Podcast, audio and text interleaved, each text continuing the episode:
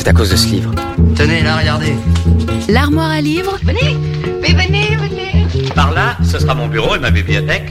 Je vois ce livre. C'est un classique. Corinne Tardieu.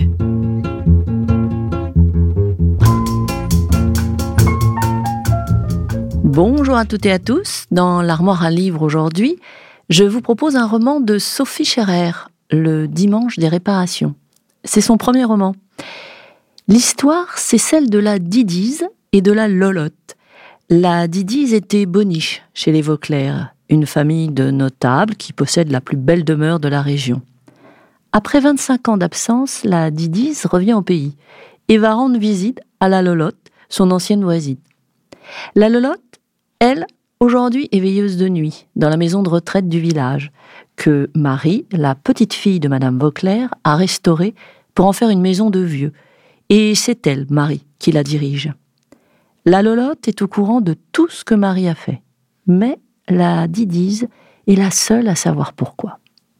Je vous en lis un extrait. Chez les Vauclair, il cherchait quelqu'un pour s'occuper de la petite. C'est à Bernard que Madame Vauclair s'est adressée. Vous ne connaîtriez pas, par hasard, une personne de confiance? Il y a une seule personne à qui je fasse entièrement confiance, a dit Bernard. Marché conclu. J'ai tout de suite été embauché, et je gagnais mieux qu'à l'école où je travaillais. Mais je n'ai jamais réussi à m'habituer au château. C'était comme ça qu'on l'appelait. À vrai dire, ça n'avait jamais été un château. Une belle bâtisse des années 1870 et quelques, alors ça oui, carrés et solides dans une pierre de Jaumont ocre qui reluit sous la pluie comme un poil qu'on lisse. Monsieur Vauclair l'avait acheté après-guerre pour une bouchée de pain. Et le reste de son pain, il l'avait mis dans les aménagements. Il était grand et il voulait tout en grand. Une grande famille, une grande maison, de grands arbres. Moi, je crois qu'il l'avait choisi à cause des arbres. Il n'avait pas leur pareil dans tous les environs. La maison était son domaine à elle. C'était devenu le mien, par la force des choses. J'exécutais les ordres, mais je ne les aimais pas. Une vieille maison est comme une vieille personne.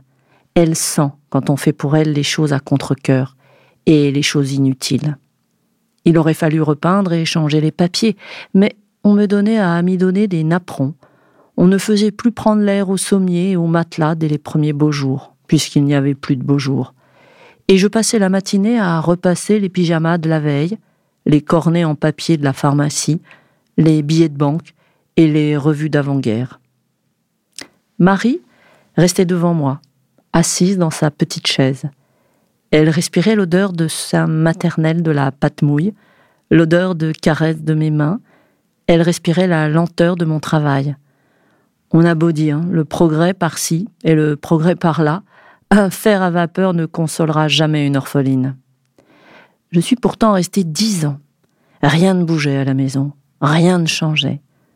Un amour peut faire son chemin, une haine peut faire des progrès, mais la tristesse, la tristesse, ça n'avance pas.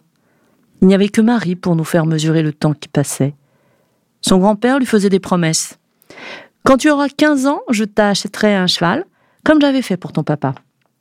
Quand tu auras 18 ans, on organisera un grand bal ici, une fête magnifique. Il les disait en regardant au loin, plus haut, plus loin qu'elle, une cime, un clocher, avec l'air de celui qui sait qu'il ne le tiendra pas et qu'on se souviendra pourtant de ses promesses avec ferveur et sans rancune. Et puis sous ce toit, que les uns croyaient veillé par des érables centenaires, et les autres maudits par le moindre nuage, sous ce toit vivait encore Henriette. C'était la ratée de la famille. Dans les familles, sur deux ou trois enfants, un raté garantit un jaloux, soit un aigri, un sacrifié, un trop grand ou un trop petit, un inutile, un malvenu. Sur cinq, parfois c'est deux. Henriette était la ratée du lot. Ne me demandez pas pourquoi. Des raisons, il y en a mille. Il y en a une, il n'y en a pas. C'est comme ça.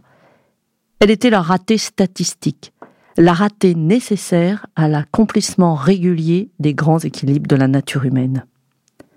Pour tous, dans le récit de l'accident, celui qu'on ne se fait jamais qu'à soi-même, au lieu de dormir et au lieu d'oublier, Henriette était la cause de tout. C'était à cause d'elle que son frère roulait si vite, parce que son fameux malaise de ce soir de novembre n'était pas le premier. Personne ne lui avait fait de reproche en face, évidemment. Et pourtant. Voilà, c'était le dimanche des réparations de Sophie Scherer.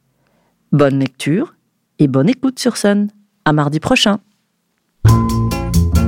L'armoire à livres, tous les mardis sur Sun.